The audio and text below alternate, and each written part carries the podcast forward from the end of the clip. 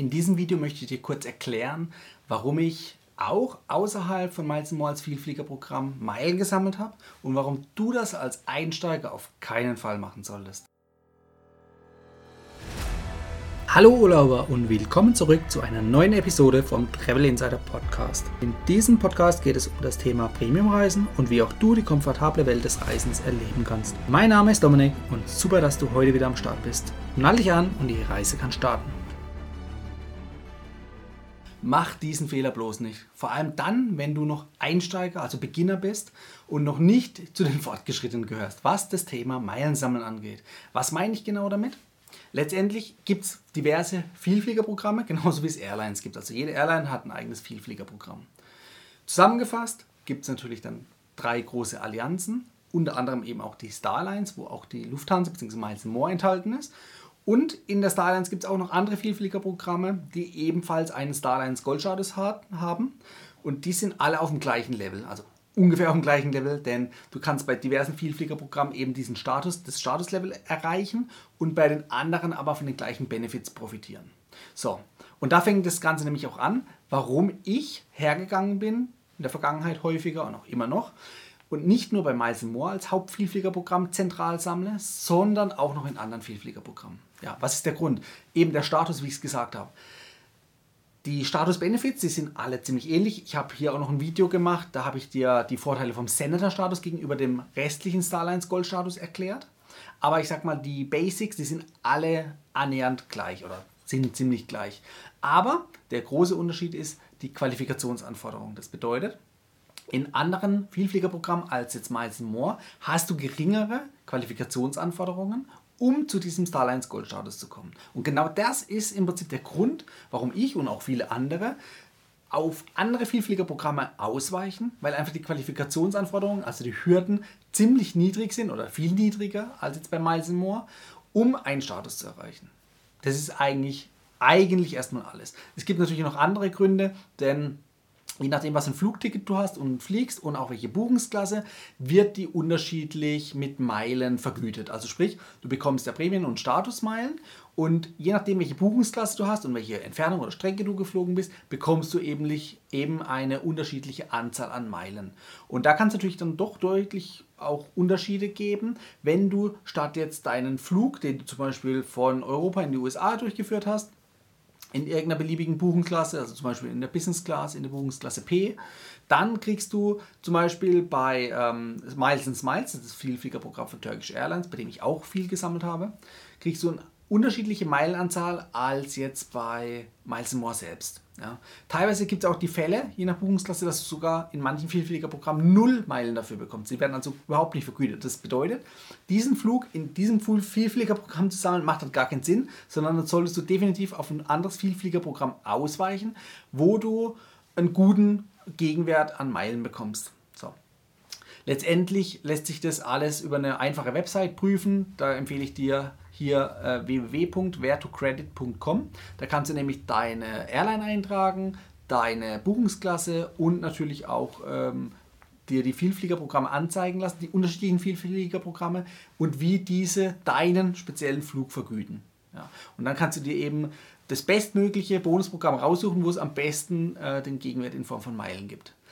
Wenn du jetzt natürlich nur einen Flug im Jahr machst oder zwei, dann lohnt es sich jetzt vielleicht nicht hier dieses Hopping zu betreiben, sondern es wird sich dann erlohnen, eher für Fortgeschrittene, wenn du Dutzende Flüge machst, um dir dann über das Hopping, sag ich mal, immer den Idealfall rauszusuchen. Aber du musst dann immer noch so viele Flüge absolvieren, dass du auch so viele Meilen bekommst, dass du in jedem der einzelnen Vielfliegerprogramme auch so eine kritische Masse überschreitest. Also kritische Masse, was meine ich damit? Du mein, also ich meine damit im Prinzip die Anzahl der Meilen, die du sammeln musst, um dort zum Beispiel einen Freiflug in der Business Class zu buchen. Egal jetzt welche Strecke, aber dass du überhaupt an die Anzahl der Meilen kommst, um diese auch einlösen zu können. Weil wenn du nur fünf Meilen sammelst, damit wirst du nie einen Business Class Flug buchen können oder geschweige denn einen First Class Flug.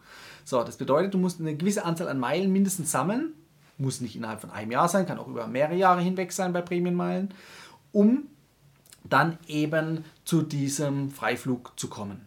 Wenn du das nicht schaffst, die Töpfe annähernd überhaupt an diese Minimumgrenze zu füllen, dann macht es auch keinen Sinn, dieses Vielfliegerprogramm Hopping zu betreiben. Ja? Also wie gesagt, der Status ist ein Thema, warum ich das unter anderem gemacht habe oder mache und viele andere Vielflieger natürlich auch und natürlich auch die optimale Einlösemöglichkeit ähm, für das Generieren von Meilen, also sprich, was du an Gegenwert in Form von Meilen für deine absolvierten Flüge bekommst. So, das sind so zwei Gründe. So, aber jetzt zum eigentlichen Thema zurück. Der Fehler ist, du als Einsteiger, dass du dich, sag ich mal, außerhalb von Miles More bewegen möchtest. Klar, wenn du jetzt zum Beispiel irgendwelche Flüge geschäftlich dauernd äh, im zum Beispiel wöchentlichen oder monatlichen Rhythmus in, innerhalb von Asien oder innerhalb von den USA oder sonst wo abfliegst, wo vielleicht bei Miles More dann nicht so gut vergütet wird, dann macht es natürlich schon Sinn, in dieses andere oder in eins der anderen Vielfliegerprogramme sich umzuschauen und dort einzusteigen und dort die Meilen zu sammeln. Aber eben nur, wenn du dauerhaft dann auch dort Meilen generieren kannst. Wenn es nur sich um einen Flug handelt, vergiss es, es macht keinen Sinn. Du wirst dann nicht glücklich, denn du sammelst dann zwar in einem x-beliebigen Vielfliegerprogramm für einen Flug deine Meilen, aber eben du erreichst diese kritische Schwelle nicht. Das heißt, die Meilen werden nach ein paar Jahren verfallen, ja, je nachdem welches Vielfliegerprogramm du gewählt hast. Und dann wirst du nichts damit anfangen können, weil du niemals so viele Meilen sammeln kannst, um über diese Schwelle zu kommen, damit du eben einen Business Class Flug buchen kannst. Ja, und das ist eigentlich der wahre und einzige Grund, warum du dich möglichst, zumindest als Einsteiger, auf das Miles More Vielfliegerprogramm konzentrieren solltest. Das macht für uns als Deutsche am meisten Sinn. Jetzt einfach mal pauschal gesprochen. Klar, es gibt noch den individuellen Anwendungsfall, wo du eben verschiedene Flugstrecken auf verschiedenen Kontinenten hast, weil du eben zum Beispiel geschäftlich dort unterwegs bist oder eine Weltreise machst, was auch immer. Aber für den normalen, den Normalo in Deutschland macht es wirklich Sinn, über das Miles More Vielfliegerprogramm zu sammeln, denn du hast nämlich dort einen entscheidenden Vorteil. Und was ist das? Ganz klar, du kannst ziemlich viele Meilen am Boden sammeln. Also relativ einfach am Boden, ohne überhaupt fliegen zu müssen. Das bedeutet, im Alltag durch Payback, durch Kreditkarten, äh, Kreditkarte und Payback verlinke ich dir hier oben. Da kannst du dann nochmal gezielt nachschauen, was da überhaupt für Vorteile dahinter stecken und wie das Ganze funktioniert. Aber letztendlich ist es so, dass du einfach im Alltag jede Menge Meilen sammeln kannst, ohne überhaupt ein Flugzeug betreten zu müssen. Und das ist nicht nur sehr bequem, sondern da kommt auch richtig was zusammen. Das heißt, wenn du da den Fokus drauf setzt, dann wirst du diese kritische Schwelle locker erreichen. Also die kritische Schwelle, um im Miles More Fliegerprogramm Freiflüge in der Business Class buchen zu können. Ja. Da gibt es natürlich die Business Class Flüge innerhalb von Europa, es gibt äh, Langstrecken Business Class Flüge, es gibt die Meilenschnäppchen, also da gibt es eine Vielzahl. Ich verlinke dir auch nochmal die Meilenschnäppchen, da habe ich nämlich auch ein eigenes Video dazu gemacht. Das lohnt sich am meisten. Auf der Langstrecke, zum Beispiel nach Dubai, brauchst du die kritische, magische Schwelle von 40.000 Meilen, die du erreichen solltest, um eben einen Business-Class-Flug hin und zurück in äh, der Business-Class von Lufthansa beispielsweise oder von Swiss in die Richtung Dubai, also in Richtung Dubai durchzuführen ja, und abzufliegen. Und das ist eigentlich relativ wenig, was du da einsetzen musst, um eigentlich schon einen sehr tollen und auch teuren, normalerweise teuren Flug genießen zu können. Ja? Und wie gesagt, wenn du im Alltag mit Payback-Punkten sammelst, mit Coupons, Kreditkarten und so weiter, dann schaffst du diese Schwelle definitiv ziemlich einfach, auch als Einsteiger. Wenn du Näheres dazu wissen willst, dann kontaktiere mich, schreib hier unter das Video beispielsweise, stell deine Fragen, komm mit, mit mir in die Interaktion. Ich helfe dir gerne dabei. Ja? Wir gucken, wo du stehst, wo du hin möchtest und was für dich der richtige Weg ist.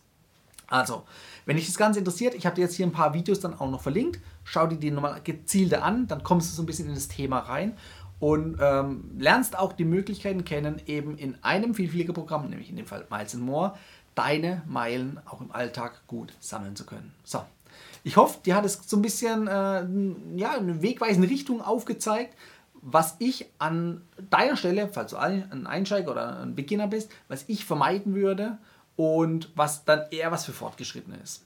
So.